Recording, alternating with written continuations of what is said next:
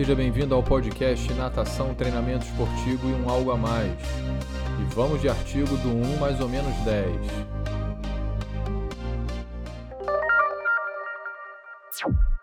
Hoje a gente vai discutir sobre um artigo que fez o acompanhamento de, de nadadores competitivos durante seis temporadas.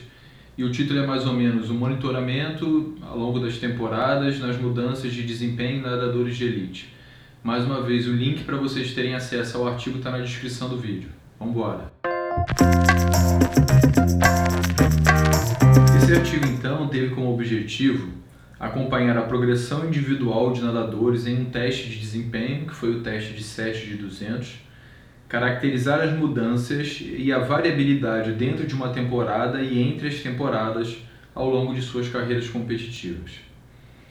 Como amostra aí a gente tem que foram 40 nadadores, é um número bem bacana, 24 homens com idade média de 22 anos e 16 mulheres com idade média de 20, classificados aí como de nível nacional e internacional, faziam parte do Instituto Australiano de Esportes, então eles treinavam juntos, tinham basicamente o mesmo programa de treinamento, apesar de ser um grupo misto. Três deles foram classificados como primeiro do mundo em suas provas, 11 estavam classificados entre o top 10 e 15 eram medalhistas em competições internacionais. Então, um grupo de bom desempenho. Então, eles pegaram esses nadadores desde lá como se fosse próximo da idade do ensino médio, até seis anos para frente. Então eles acompanharam esses nadadores por seis anos, que foi a, a, duração do estudo. Treino dentro da água vai ter uma variação muito grande, porque são seis anos de estudo, isso é até normal, né? Que a duração de cada fase mude ao longo desses anos de treinamento, mas eles trazem uma classificação para a gente ter um entendimento melhor. Então, o treino dentro da água variou aí entre 44 a 48 semanas de treino por ano dedicado cerca de 20 horas de treino por semana e entre 50 e 60 quilômetros de treino dentro da água por semana.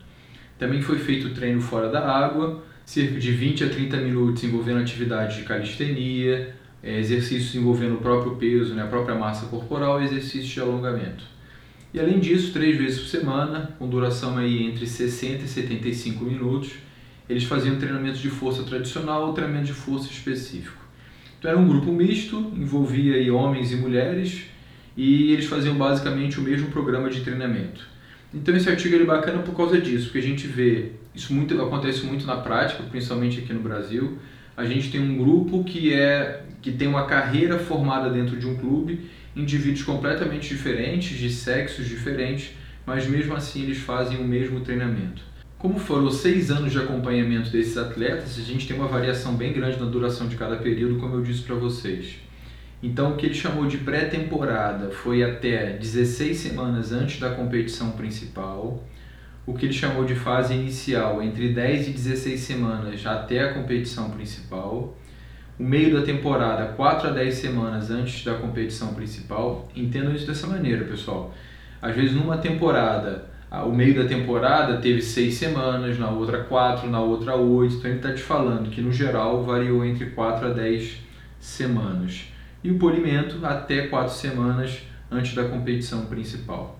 O teste que eles realizaram, que é o teste muito comum da gente ver nos artigos, é o teste de 7 de 200. É um teste com velocidade progressiva, a intenção desse teste é que no, na última repetição, ou próximo da última repetição, o nadador nade na velocidade máxima possível, que seria a velocidade de competição. Nas repetições anteriores, ele vai realizar o exercício, que é a série de 200 metros, com uma velocidade menor, de cerca de 20 a 30 segundos a menos, e depois a gente tem essa progressão ao longo de cada uma dessas repetições. Não falando exatamente sobre esse estudo, mas sobre outros estudos, é importante que se controle essa velocidade em cada uma das repetições. Em alguns artigos a gente vê isso como uma variação permitida daquilo que foi estipulado. Ah, o atleta tem que chegar ou pode chegar dois segundos mais rápido ou mais lento do que o tempo estipulado para aquela repetição. Ou então tem aquela marcação luminosa no fundo da piscina, que é um pacer, que ele vai seguir naquele pacer para que ele saiba o ritmo adequado. Também é interessante destacar que essas repetições de 7 de 200 nos testes geralmente são feitas em nado crawl mas nesse estudo foi feito na, no nado específico do atleta. Então o cara nada borboleta, fez as 7 de 200 sem borboleta. E por causa disso também, o tempo de recuperação é bem diferente, porque geralmente 7 de 200 a recuperação é de 30 segundos e aqui ele colocou a recuperação de 5 minutos. Esse teste foi realizado durante toda a temporada, em diversos momentos da temporada, sendo pelo menos um por fase. Então aquilo que ele chamou, deixa eu voltar aqui, aquilo que ele chamou de pré-temporada, de fase inicial, meio de temporada e polimento, ele fez o teste de 200 em pelo menos um momento de cada uma dessas fases, para que a gente tivesse essa variação do atleta dentro da temporada e depois entre as temporadas. Também acompanharam aí a frequência de braçada e o comprimento de braçada e a quantidade de braçadas. Sobre a frequência e o comprimento de braçadas, uma coisa interessante da gente destacar é que eles fizeram essa mensuração na terceira parcial de 50 metros. Então vamos ali, 200 metros na piscina de 50, são quatro parciais de 50 metros na terceira parcial que eles fizeram essa mensuração da frequência do comprimento de braçadas. Por que isso é importante a gente entender, pessoal? Porque uma coisa é a gente mensurar uma variável no momento onde ele está cansado, que seria, por exemplo, o final da prova, na terceira e na quarta parciais, ou no momento que ele ainda está descansado, que seria possivelmente na primeira e na segunda parcial. Então depois a gente discute melhor isso. E além disso, eles também fizeram acompanhamento da frequência cardíaca. Além da frequência cardíaca, fizeram a coleta de lactato, um minuto após cada repetição, então fez 200, dava um minuto do tempo de descanso, coletava lactato, e depois 3 minutos após a última repetição, fez as 7 de 200, 3 minutos depois eles fizeram a coleta de lactato novamente. E a intenção dessa coleta de lactato era poder determinar a velocidade do limiar anaeróbico essa velocidade do limiar anaeróbico é importante não só para você prescrever o treino, para você saber aquela velocidade que o atleta deveria realizar as séries, mas também é uma maneira de você mostrar que tem uma melhora na velocidade de limiar anaeróbico ao longo da temporada, que bem ou mal é um dos objetivos do treinamento. Então ele conseguia fazer uma série longa nessa velocidade. Agora ele está conseguindo ser mais rápido para realizar a mesma série, ou seja, o limiar anaeróbico dele aumentou. Também avaliaram a massa corporal e o percentual de gordura. O que, que a gente tem aqui de principais resultados? De uma maneira geral, porque como eu disse para vocês, foram seis anos de acompanhamento e, e vários, vários macrociclos dentro de uma mesma temporada, eles perceberam que a velocidade do limiar anaeróbico e a velocidade da última repetição de 200 metros tendeu a melhorar a partir do meio da temporada. Então, do início do programa de treinamento para dentro de uma mesma temporada, tá? Do início do programa de treinamento até o meio da temporada, há uma tendência do, da, da, velocidade, né, que eles estão chamando aqui de desempenho, de limiar anaeróbico da última repetição de 200 não melhorarem. Então, nessa fase que a gente tem um aumento de volume, um objetivo maior voltado para o desenvolvimento aeróbico, não há tanta melhoria ou nenhuma melhoria no desenvolvimento da velocidade. Só a partir do momento que os atletas realizam os treinos mais intensos, onde há redução do volume, que há uma tendência da melhora em V4 no set de 200 melhorar significativamente aí até o final da temporada.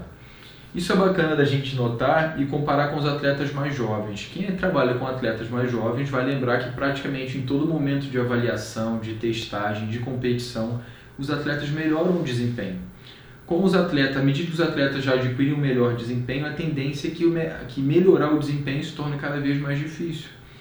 Apesar desses atletas terem um bom desempenho, a gente vai perceber daqui a pouco que para os atletas, para os atletas de melhor desempenho ainda, essa, essa capacidade de melhorar a velocidade, por exemplo, aqui, é cada vez mais difícil.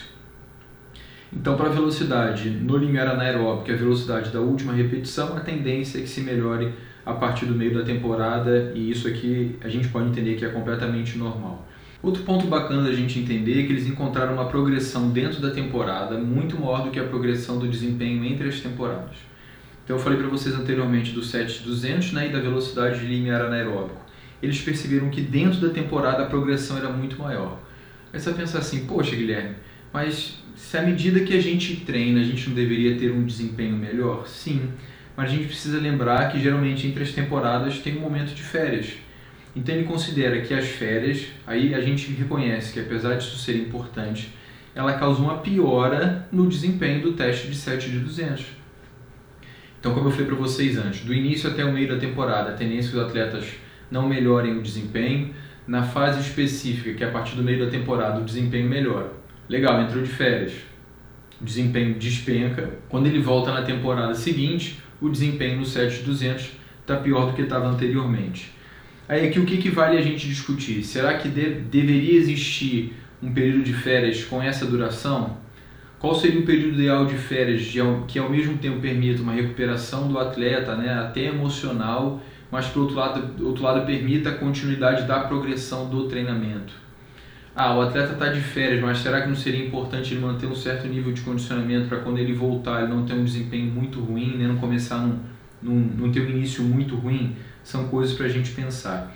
E além disso, ele destaca que isso traz aquela característica do, dos programas de treinamento, que é um processo cíclico onde a gente vai adquirir a forma esportiva, vai manter a forma esportiva, que seria o período de competição, e depois vai perder a forma esportiva.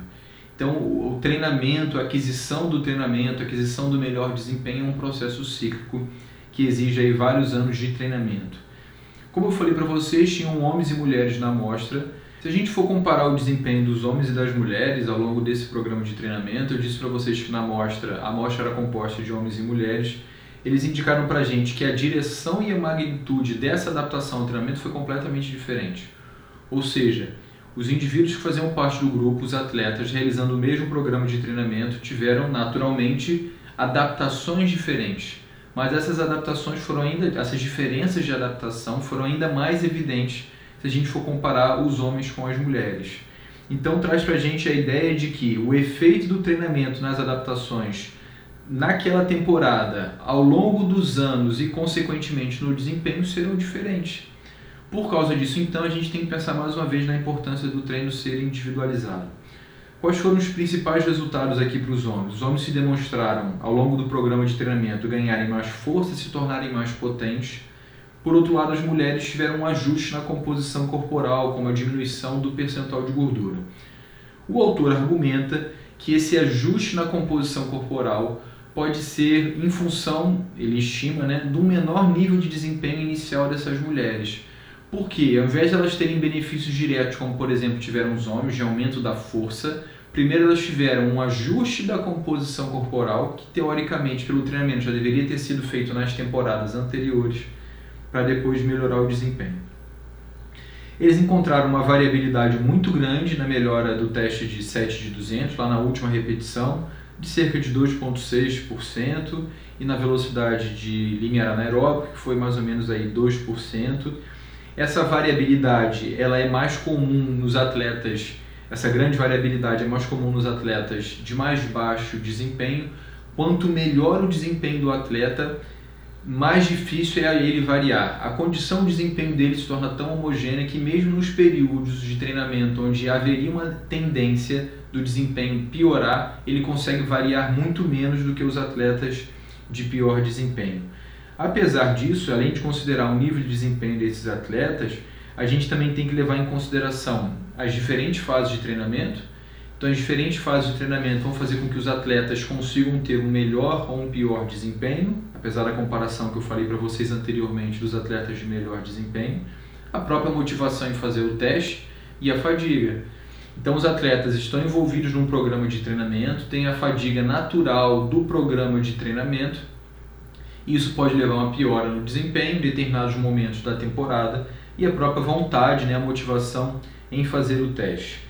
Em termos aí de frequência cardíaca, eles, eles encontraram que não houve uma variação significativa na frequência cardíaca, ela se manteve estável durante toda a temporada. Existem outros estudos que apresentam resultados semelhantes. Então, o controle da frequência cardíaca ainda é muito comum na natação, né?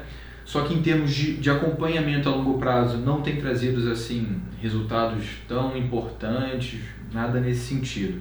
A frequência de braçada, lembrando que ela foi medida na terceira repetição de 50 metros do, do teste de 200, ela houve uma tendência de aumentar na, na fase inicial da temporada, então do início até o meio, e depois uma leve redução do meio da temporada até a competição principal, né, até o polimento.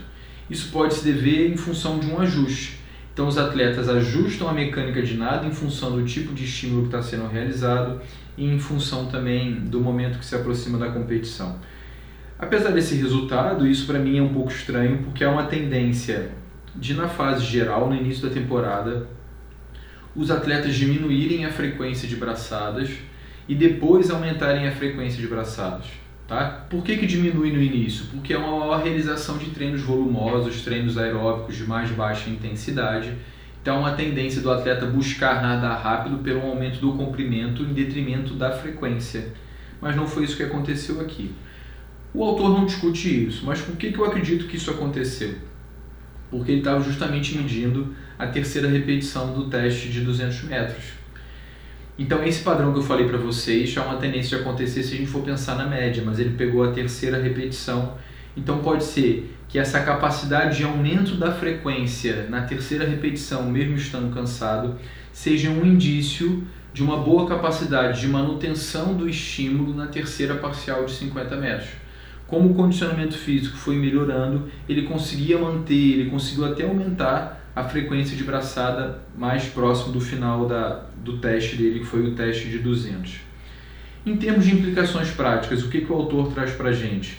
Que o teste de 200 ele é, ele é ideal, ele é interessante para poder avaliar a condição inicial, a progressão e a finalização do processo de preparação, por causa dessa sensibilidade que, que ele conseguiu encontrar tanto para o desempenho máximo na última repetição quanto para a velocidade linear anaeróbico por outro lado, a gente precisa também reconhecer que talvez não, não esse teste não consiga ser realizado por qualquer nível de atleta, tá bom? É uma coisa para a gente pensar, mas nada impede que isso faça parte do nosso programa de treinamento, esse algum tipo de estímulo parecido com isso, com esse, até que chegue um determinado momento que a gente perceba, opa, meus atletas têm condições de fazer o teste de 7 de 200 ou 8 de 200, outros artigos trazem como se fosse 5 de 200, chega na última repetição com um nível de, de, de condicionamento físico ainda adequado para que ele faça a última repetição no máximo.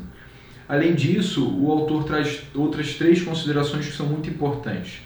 Primeira, da importância do treino ser individualizado. Em função das diferenças individuais que ele encontrou no artigo das diferenças entre o sexo, é muito importante que o treino seja individualizado para que os ajustes em função da resposta que o atleta dá ao treinamento sejam feitos mais rapidamente e atendo a característica do próprio atleta. E apesar disso, se a gente for pegar os artigos, a gente vai entender que os artigos trazem para a gente aquilo que a gente encontra de melhor, de comportamento médio de um grupo. Só que quando a gente está treinando um atleta, a gente precisa entender aquele próprio atleta então você tem um grupo lá de 20 atletas, entende a importância desse processo de testagem, de avaliação, você começa a avaliar os seus atletas, a testar os seus atletas. E você no final de cada avaliação desse, dessa faz lá uma, a estatística descritiva padrão, né? Vê lá a média, desvio padrão, legal. E você consegue perceber sim na média os atletas estão melhorando o desempenho ou piorando o desempenho. Só que o que acontece? A média não significa necessariamente, ou ela não retrata de forma tão clara o comportamento individual. Então a gente pode ter um grupo de nadadores que na média estão melhorando o desempenho, mas ter um ou dois nadadores que estão piorando o desempenho. Então a gente vai fechar essa discussão entendendo que o, ide, o ideal seria que o treino fosse individualizado, a gente tem que progredir nesse sentido e que a gente vai acompanhar o comportamento do grupo, mas eu preciso ter atenção ao comportamento do indivíduo para sempre que for necessário fazer os ajustes que levem à melhora do desempenho. Um grande abraço. Esse é o nosso último podcast do ano. Eu desejo um ótimo ano a todos vocês. Continuem acompanhando aí as notícias aqui no podcast, no meu site ou no meu canal do YouTube. Um grande abraço.